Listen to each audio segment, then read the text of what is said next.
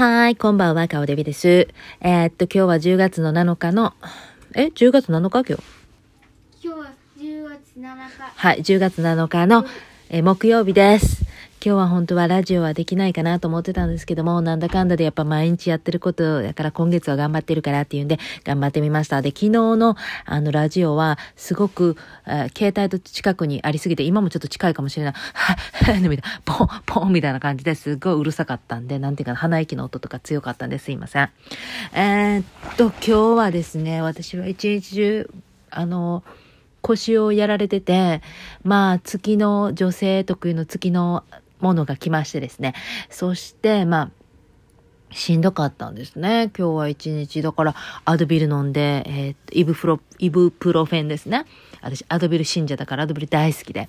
だからちょっとでも痛くなってすぐアドビル飲むんですけど、今日はね、やっぱアドビルね、効かんなってきてるね、私ね。やっぱね、もうほんまにね、やっぱりね、これもね、あのーなんていうんかな、依存症みたいなもんやと思うよ、知らんけど、あの、薬に頼り出すとね、まあね、結構一回にね、あの、ひどい時は6錠ぐらい飲むんです。めっちゃ痛い時は6錠でパンと治すんだけど、3錠とかじゃ全然効かないね。全然ダメで、なんか4錠以上やっぱり1回に飲まないと効かないです。本当はそういう飲み方しちゃダメなんですけど、でも、1日に飲んでいい量が10粒だというはずなんですよ。あれは10粒だという。だから、1回にそれをガンと飲んでもいいよって、最、最高でそれぐらいは飲んでもいいですよっていうことだから、1回に、1日1回でそれガンと飲んでもいいんじゃないかなっていうことでそう飲んでますけども、まああんまり真似しないでください。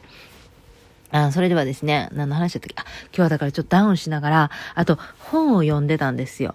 もうね、あの、ペンっていうね、えー、雑誌のやつあるじゃないですか。PEN のペン、ペン。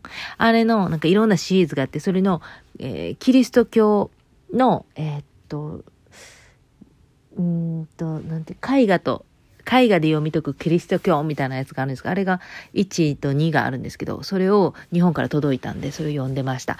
もうね、日本からね、アマゾンで買い物するのが大好きなんですけど、もう嬉しいのよ。結構最近は送、送料も高くなって、前は、このコロナ前は、1冊、2冊ぐらい買っても、まあ送料1200円、1300円ぐらいだったと思うんだけど、今は1冊につき1300、1200円ぐらいするんですよ。送料と手数料とかで。で、それが、だから、2個3個と買うとすごい高くなるんだけども、結構送料で取られるんですけど、でも本当にね、今のなんか楽しみこれやなっていう感じで、やっぱり日本から届くものってめっちゃ嬉しいから、それで言うと最近日本の友達があのプレゼント送ってくれて、本当に日本から来る小包って最高に幸せ。もうなんか、まあもちろん国内から来ても嬉しいんですけど、なんか荷物届くってすごい嬉しいですよね。だから私それを、あの、帰ってきた時にパッと荷物が届いてたら嬉しいから、ちょこちょこ Amazon でもポチるのもやっぱり荷物が届いてほしいからっていう感じなんですけど、今日は一日まあダウンしてたんですけど、本読みながら。で、ちょっと眠たくなったら寝てって感じも最高ですよね。これをまあ夕方ぐらいまでして、夕方から仕事に行って、やってました。それで、今日はね、ちょっとある一つ相談があるんですけども、世代的に言うとおばあちゃん世代の方、おじいちゃん世代、おばあちゃん世代、まあじゃあ言ったら70代、80代ぐらいの方とかとの付き合い方っていう、えー、悩み相談、えっと、私から悩み相談なんですけど、えっと、誰に向けてって感じなんですけど、あの、本当にあの世代の人って、電話魔なんですよ。もうね、電話かけるのが大好きで。で、結構あの人らはもう、結構っていうかもう暇やん。基本的に暇やん。仕事ももうしてないし、もちろん。でもバリバリ働いてた時期があって、で、バブルも、あの、あって、なんていうかな、こう、話がもうギラギラ、ちょっとギラギラしてるんですよ。70代、80代、まあ90代もまあ入れとこうか。まああの辺すごいなんかあの、一回ガーンと上がったりもしてるから、そう人生の話とかもいろいろしたくて、もう話したいことが溜まってる人、そういう人に電話番号を聞かれた時どうやって断るのかっていう、皆さんどうしてますかっていうね。まあ、てかそもそもそういう人に電話番号聞かれることがまずないと思うねんけど、ああいう人らって邪気にはできひんやん。で、同世代の人でもそうやねんけど、えっと、まあ、学校で会う、えー、学校で子供の、えー、送り迎えとかで会う保護者だったりとか、また仕事場の人だったりとか、私だったら教会の人だったりとか、必ず自分が行く場所に、で出会う人っているじゃないですか。でも、その人とは完全に自分は別になんか、あの、その挨拶程度はいいねんけど、そこまで深く仲良くなれるようなタイプではないねんけどな、みたいな人に、基本気に入られやすかったりするんですけど、特にご老人。はい。これはご老人の話ですね。はい。あの、同年代の人でそういう人とか、もうまずいないんですけど、同年代の人だって基本仕事してたりとかして忙しいから、そんなにお互いにこう連絡とかす取り合わないと思うんですけど、まだちょっと年上の方とかもそうだけど、ただ、もう、もうご老人になるともう、あの、完全にリタイアメントしてて、もう、もう毎日が日曜日みたいな人たちの場合ね、この人たちにめっちゃ好かれるんですけど、でも、この人たちに好かれたところで、あの、ある人が言ったんですね。老人に好かれて、ええことは一つもないって。あの、あの、ごっつ使って、使われるんですよね。で、まあ、それ使われることは、まあ、もうその自分が好きなおじいちゃんおばあちゃんっていいねん。それはいいねん。けども、もうなんか、あり、当たり前のように、結構なんか使うし、あと偉そうやったりするんですね。まあ特に私とかやったら若いので、あの人らからしたらめっちゃ若いので、使いやすいし、もうなんか、ええように使ったろうみたいなところがあるのはもう確かなんだけど、ある人にね、電話番号聞かれて、それもね、聞き方もまた、なんか偉そうやねんな。なんか、あなたの番号知らないからね、私は知らないから、もうかけようがないのよ、みたいな。いや、かけようがないっていうか、かけんでいいし、みたいな心で思ってんだけど、この時代に携帯持ってない人がまずいないやん。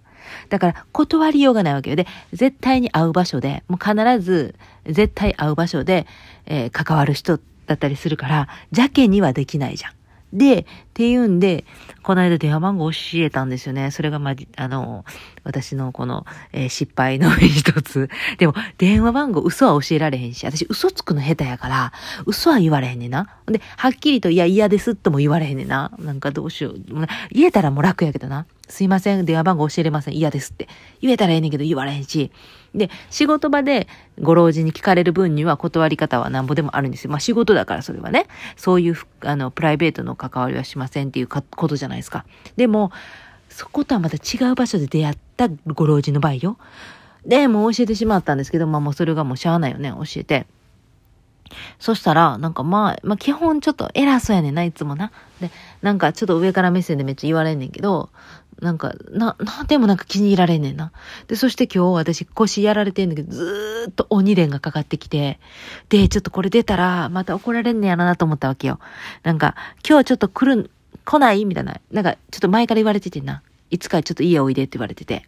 で、まあ、行って、その人の人生の話を聞くのは、まあ、おもろいなと思って、あの、YouTube でいう外録チャンネルみたいな感じで、その人の人生を一回聞く分にはおもろいなと思ったわけ。ずっと聞くのはしんどいけど。だから一回そういう人の話を聞くのも、もういいかなと思って、ああ、またね、ああ、とか言っとったら、じゃあ木曜日どう？とか言われてたんは確かやってんけど、でも私木曜日、もう忘れとって、だから電話かけて、うわっと思ったのよ。で、その場で一回目で出たら、話は早かったんけど、いやもうあまりにちょっと、なんか、あの、手がもう動かなかった。ちょっとなんか拒否？拒否？で、出れなかった。そしてまた、あの、ちょっとましたら、うまいことまたかかってくる。あっ、つどうしようって言って、もう、やばい。私こんなんさ、あの、なんてスルーするなんてさ、めちゃめちゃ人間として悪いけどさ、何回もスルーしちゃった。うん。で、まあ、これでちょっと忘れてくれって思ってるわけよ、心で。でもまあ怒られるね、きっと。あなた連絡したけど連絡つかないじゃないみたいな感じで 絶対怒られるなと思って。もうこれのおじいちゃんバージョンとかも経験してるから、もうよくわかんねんな。でも、なんか、ほんまにはっきり言って、あの、ああいう人らって自分めっちゃ時間あるから、お構いなしなのよ。同じ対等で来るわけよ。でも私は、あの、あなた様たちより、なんていうの、あなた様たちの現役時代並みに今働いてるわけで、あなた様たちが一日中時間があるのと私はもう全然違うわけじゃん。だから後からあ仕事があったんで出れませんでしたっていうのもありなんだけど、でも本当にそういうのお構いなしなのよね。ああいう世代の人って難しいやろ。で、ああいう世代の人って電話を鬼のようにかけるからな。いやー、あ断り方どうしたらいいんかなと思って、Google 様に聞いたわけ。で、こういう困った場合、聞き、聞かれて困る人の電話番号どうするのかって。で、やっぱり、基本は、まあ、教えるけど、もうスルーやって、無視。で、後で、あ、え、え、かかってました？とか言う、とぼけるっていう パターンと、え、えー、とか言って言うのと、あの、なんか、電波悪かったかなとかわけのわからんこと言ったりとか、言ってでごまかすって書いてました。やっぱ教えることは一応教えると。だってもうそれスルーできない場合はね。でも、はっきりと嫌ですっていうのもありだけど、でもそれができない場合はこうすると。まあ、書いてあった。だから皆さんどうしてんのかなと思って。この時代にさ、電話番号ない人なんてほんまいないからさ、マジむずいよな。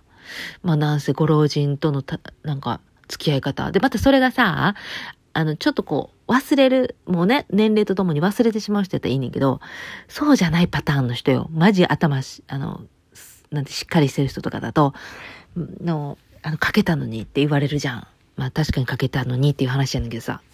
マジむずいな。それだけで10分喋ってる私マジすごいよな。で、今日はそう仕事場に行ってたんだけど、あの、あるおばあちゃんの話、今日ちょっとしたいなと思ったんだけど、なんか戦争時代に彼女は、あの、戦争が戦後、えーえーと、今も90代なんで、その戦争時代でも、戦戦後20え23歳ぐらいの時言ってたかな。えーっと、軍の、えー関係の仕事をしてて、えー事務員をしてたと。で、そこでいろんなアメリカ兵の人が来て、で、そしてその人たちに日本語を教えてあげてたんだっていう話をしてたわけよ。なるほど、なるほどって。そしてあの時代はもう本当にね、あの、いろんなそのアメリカ兵の人たちが来て、その人たちが私にチョコレートをくれるんだと。で、そのチョコレートはもう珍しいから、嬉しいんだけども、私はチョコレートをもらったからといって私は与えませんよって 断ってたっていう話なんですけど、ああ、なるほど、なるほどって。でも、本当にあの時代は、たくさんの日本人の女性が、そのアメリカ兵の人とくっついていって、ついていってっていうことが多かったから、私は、その中で、そういうふうに、すぐには行きませんよって硬くてね、とかっていう話をしてて、なるほど、なるほど。でも、その彼女は結局そこで、えー違うアメリカ編、アメリカ編の人と出会って、今こっちに住んでるわけだから、まあ結局それはさ、じゃ、じゃ、どうしてその人とそうなったんですか？みたいな話をしてたわけよ。私はやっぱり人の人生の話を聞くの好きだから。で、それ、それうんこれは、それはね、とか言って。まあ、いろんな人が来てくれる。その彼は、常に私のそばにいた人で。で、そしてその人のあの人となりを見てたから、私はこの人に決めたんだという話をしてて、なるほど、なるほど、なるほどっていう話を聞いてるんだけども、横でまた違うおばあさんが、もううるさいと。もう、もう、もう、もう喋りがうるさいみたいな感じになってるわけよ。だから、私がこう、まあね、外録チャンネル的にそのおばあちゃんに、一人一人のおばあちゃんの、えーストーリーを聞き、こう聞いて聞いて聞いて楽しんでる時も、もう、片やもううるさいと言って、あの、喋らせないみたいな人もいたりとかして、いや、面白いですね。で、またね、そういう記憶がはっきりしてる、出す時とかに、ガーッと話聞いてたらなかなか面白くて。ただ不思議なのが私の名前をキミコと呼んでましたね。はい。で、前は香りって言って覚えてくれたんですけど、今キミコになってましたね。まあもう今、今キミコでいいやと思ってね。はい。まあそういう風に、まあ、やってましたね、今日はね。いや、しかし本当に聞かれたくない人からの電話番号をどうスルーするのか。もうこれはマジで人生の課題って言っても過言ではない。もうさ、今の時代は便利だから、もう携帯なんてもう昔はなかったんだから、家電を教えるって、家電だったらさ、もうもう電話の線ピッと引い抜いとったらええわっていうぐらいの勢いで、私一時期やってましたね。高校からずっと中学校かな？高校か？高校の時もずっとも学校とか行かんかったから、高校から電話かかってくるから、もうで電話の線ピッと取ってたからね、恐ろしいことしてたよね、今思えばね。そんなこんなですよ。で、あと何の話があったかな？なんかあってんけどな。もう忘れてるね。もう本当に。すぐ忘れ。今日はまあなぜ、しあの、お腹痛かった。あ、そう思い出した。で、本読んでて思ったんだけど、今さ、本さ、いっぱい、あの、買ってもさ、読む、集中できないし、読む時間がなかなかまとまってないし、あれってすごい時間ないと、あともうすごい余裕がないとできないことで、で、それで言うとさ、刑務所に入ってる人たちってさ、あの、作業するのと、あとはもう、なんていうの、部屋にこもってしてる時に人と喋ったらあかんとかあるから、テレビもなんか見る時間決まってるから、もうほんと読書マンになると、本ばっかり読んでるという話を、あの、よく聞くんですけど、だから、ある意味、あの、刑務所入ってることは良くないけど、刑務所に入ってる間はめちゃめちゃ読書できるんじゃないかっていうことに私ちょっと気づきましたね。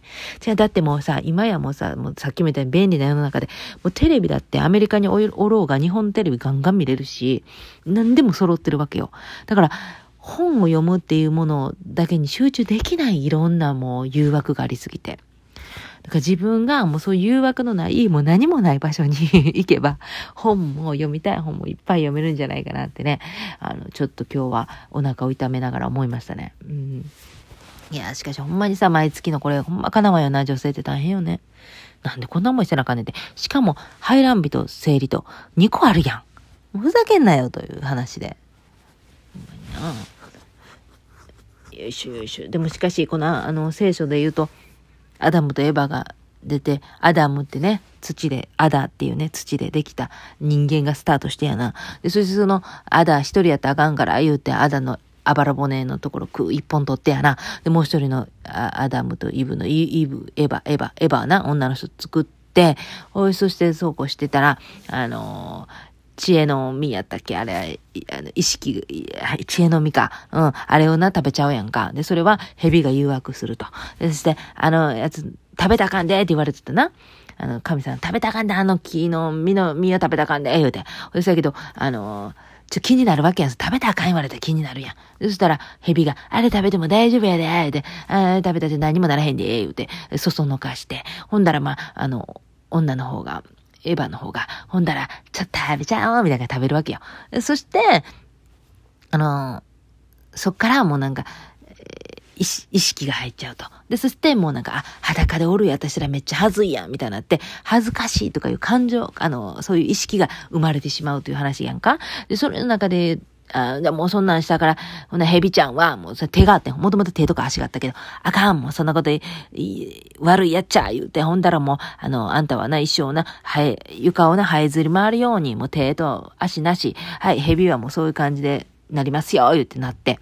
で、女の人の方には、ほんならもうあんたな、そんなんそそのかした言うて、あかんやないか、言うて、ほんだらもうあんたな、あの、子供産む時とかも痛い思いしてするで、言うみたいな。そういう話書いてあったんや。な？だからもうこれは一生痛みを負わなあかん言うて。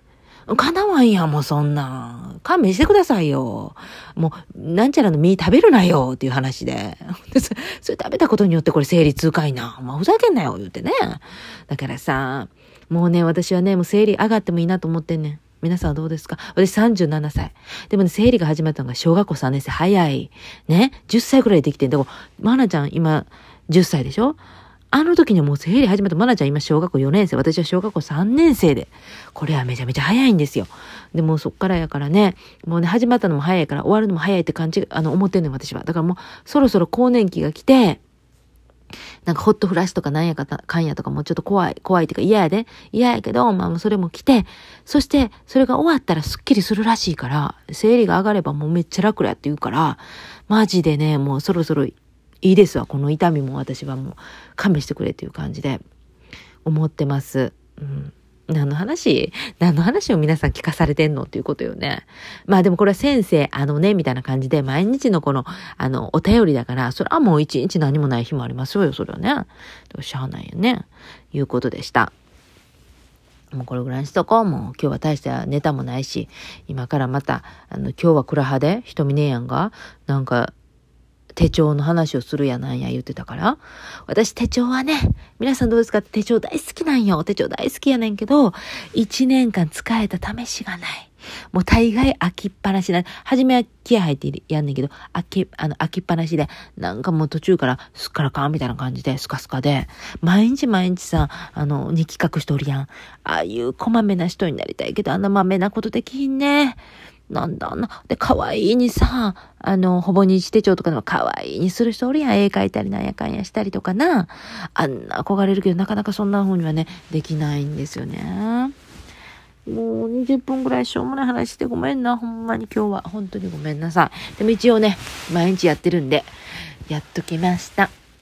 あ、ちょっと最、あの、膣、膣、膣、突然膣言うてるけど、膣のあの、何言ってたかな？あの、枯れない体っていう本を読んでるって言ってたけど、今、その、えー、大事なところ、女性の大事なところをマッサージするのが流行ってるらしいですやん。で、綺麗にそれ用のソープで洗って、そしてオイルで綺麗にほぐすんだって中をほで、私ね、え、これってさ、たださ、エロいことをするってことって思ってたわけ。一人でな、一人でエロいことするんかと思った、そういう話ではなかったんですよ。実は、あの、中に、中に、え、を、こう、綺麗にの、のの字、時計を描くように、なんていうの？四方八方にグイグイグイグイと押して、穴を、あの、ほぐしていくっていう作業だったんですよ。ええー、と思って、それはちょっとしたことない。そんなこと、え？と思ったんですけど、今日、あの、すごく生理痛痛くて、で、その中で思ったのが、あの、出産の時に前、昨日、おとつぐらい話したような、陣痛があるじゃないですか。陣痛みたいなもんじゃないですか、生理痛って。で、陣痛が微弱とか、まあ、ひどい時もあった時に、内、内、内心っていうの、あの、助産婦さんが指をグッと入れて、グーグーグーとしよう、なんか、するのよ。穴の中グーグーグーって。あれが妙に楽になるのよ。痛みがもう逃れるというか。で、それで思ったの、私、生理痛の時に、うわ、これな、中を今な、ぐぐぐぐーと押したらな、楽なるなと思ったの。でも、私、経血カップ入れてんのよ。最近。もうこれ何ヶ月、1年以上経ったかな。これめちゃめちゃいいよ。突然なんか話がもう変わっていて、今ちょっと内容濃くなってますけど、ちょっとごめんなさい、続けます。はい、やめようと思ったから続けます。あの、シリコンのカップね。医療用のシリコンのカップで、あれ、えー、何、何年か前から流行ったじゃないですか。で、私初めの頃どうやってす、どどうなのと思ってて、あの、ドキドキしてたんですけど、お友達が使ってて、すごくいいと言ってたから、私はその流れで真似して、そして、あね、サイズがまあ何個かあるんですよ。その、計算譜じゃない人用のサイズとかね、いろいろあるんですけど、私はもうちょっとなんか初めから買ったの、パッとターゲットで買ったんだけども、それがまあまあ高いんだけど、でもそのナプキンとかのこと考えたらめちゃめちゃ経済的で、洗って使えるから。で、そのシリコンカップを、えー、っと、なんていうのかな。まあまあカップみたいな形で、まあ見てみてください、経血カップ。あれ、なんか、うんと、形が、まあちょっと、えー、っと、まあなんて説明したら、まあもうこれ、言葉で説明むずいな。まあポコッとなってて、ポコ？で、下に紐みたいなやつで、それで引っ張って出すんだけども、その経血カップは大きいんですよ。それを畳んで入れるんです。中にギュッと入れて。だからタンポンとかしてた人とかはすぐにコツをつかんでできると思うんだけど、初めちょっとコツが必要で、で、ちょっと外出先で取り外したりとかちょっと難しい。手がすごく汚れたりするので、だから家の中で使うのが一番良くて、一回入れると8時間ぐらい多分 OK で、一日中そのままでも大丈夫で、で、ドバってなる時あるじゃないですか。ああいうのがないのよね。その、ただ受け止めてくれてるからカップが入ってて。で、そしてそれを、私が気に入ってるのは、そのカップはなぜドバッとならないことと、あとナプキンが必要じゃない。まあ、ちっちゃいのはつけるけど、そんな、あの、普通のナプキンはいらない。で、そして、あの、どれぐらいの量が出てるかとかがもう見れるので、私そういうの見るの好きなんね、結構ね。あ、こんだけか、みたいな。よっしゃみたいなのわからんけど、案外ね、そんな量ないのよね、生理ってね。あれなんか、ドバドバ出てるってイメージがあるけど、そうでもなくて、その経血カップ見たら、あ、こんなもんなんかっていうような量なんだけど、それを、が気に入ってて、そして湯煎したりとかしてね、あの、消毒をして使うんだけども、そう、それが入ってるから、あの、そういう、もし、ちょっと、いや、今日めっちゃ痛かった。お腹痛くて、あ、このお腹の痛み、穴をグーグーグーって、その、あの、妊娠中に出産の時に、その受けたあれみたいなことしたら気も、あの、楽なるんちゃうかなと思ったぐらいに痛いわけよ。で、それで言うとその枯れない体に書いてある本もまさにそれで、今流行ってんねやな、女性の中で。ある、え、アメリカでもやってると思うねんけど、アメリカで特にやってんのかな中を活性化させるために、穴の中にあったかいなんか棒なんか入れて、そしてそれが、なんか、で、マッサージするっていう、あの、えー、そういうセラピー、なんてエステがあるのよ。で、それが流行ってると。で、あ、なんか知らん間に、ストップボタン押してもとった。ちょっと興奮してね。いや、それでそういう穴に、えっと、あったかいなんか棒みたいな電気の棒やともわからんけど、入れて、そしてマッサージするっていうのが流行ってるんですよ、実は。で、それをすることによって、あの、中が、あの、えー、活性化されて、えー、セックスレスが解消されたりとか、また、あそこってね、女性のあそこってだんだんともうやっぱ老化していくんですね。そして、もともともっと張りがあったはずやのに、えらいぺったんこになったみたいなわかります？あの、そういう、あれ？っていう、それがふっくらするんだって、その施術を受けると。っていう話を聞いた。で、その枯れない体に書いてあるのもまさにそういう内容なんですよね。あ、なるほど、今流行ってるんだと。そこの、あそこの穴を、あ、あそこを、えっと、活性化させる。老、老、え？老化を老化を止めるみたいなことですよね。だんだんそこもね、老化していくんですね。そして、潤いも、えっ、と、かなり減ると。はい。そういうわけなんですよ。で、それで思うとよ、ちょっと脱線しますけど、はい。すいません。ちょっと邪魔が入りました。あの、それを、ね、どこまで話したあ、そうそう、それで言うと、脱線するんだけども、あの、妊娠中の、あそこは、変わるんですよ。めっちゃ変わるんですよ。もうね、ぷくっと、あの、倍になるの。わかる？なんか知らんけど。いや、という話聞いた。聞いたっていうか、まあ、うん、聞いた。いや、ぷくっとなって、しかも、めっちゃいいんですよ。アンジェリーナ・ジョリーもそれは言ってた。もう妊娠何回でもしたいと。だって、えー、っと、その時の、えー、っと、ピーがすごくいいからって言いましたね。あ、まさにそれはマジでそうやなと、私思います。はい。推薦してます。はい。推薦？何のこといや、しかしその、だから、その中を私もやっぱ活性化していかなあかんないと思ったんですよ。ふと思った。で、それで、枯れない体にも書いてありました。やっぱり、その、えー、っと、なんかアダルトグッズも使うみたい。でもそのアダルトグッズ使うんだけど、それをただ、あの、なんていうの、快楽のために使うんじゃないのよ。マッサージなの。これあくまでもマッサージで、老化を防ぐためなんですよ。だから、それを突っ込んで、ぐっぐっぐっぐっぐっと四方八方に、あの、ポイントを押さえていくの。それで、穴を柔らかくしていくみたいな。そういうこと言ってましたね。なるほど、そういうことが書いてあったのか、っていうことで、皆さんだから今ちょっと、あの、それで更年期とかもちょっと軽減されたりとか、っていうことらしい。ちょっと奥が深いよね。ちょっともうちょっと研究して、私も、あの、ちょっとその辺語れるようになったら皆さんシェアしたいねんけど突然話がめっちゃなんか斜めに行きましたけど今日はもうこれぐらいにしときましょう。26分32、33秒。え皆さん今日も聞いてくれてありがとう。明日もまたねあの集合どこにって感じですけど集合。はい。えっ、と今日も日本の皆さんアメリカの皆さん、えー、韓国の皆さんブラジルの皆さんえっとドイツの皆さんあとどこがあった？それぐらいかな。はい。聞いてくださってありがとうございます。しかも、あの、いろんな性別の方聞いてくださってありがとうございます。またなんか、あの、面白いネタちょっと貯めるために、あの、電話嫌い、苦手だなと思う人の電話も出て、えー、っと、アポ取って喋ってきて、そしてネタを作るっていう行為もしていこうかなって頑張ろうかなとは思ってます。はい。えー、っと、体を、えー、っと、え犠牲にして、体をはい、身を粉にして、はい、皆さんに面白ネタを提供できるように今後も頑張っていきたいと思っております。それでは、皆さん今日も素晴らしい一日にしてください。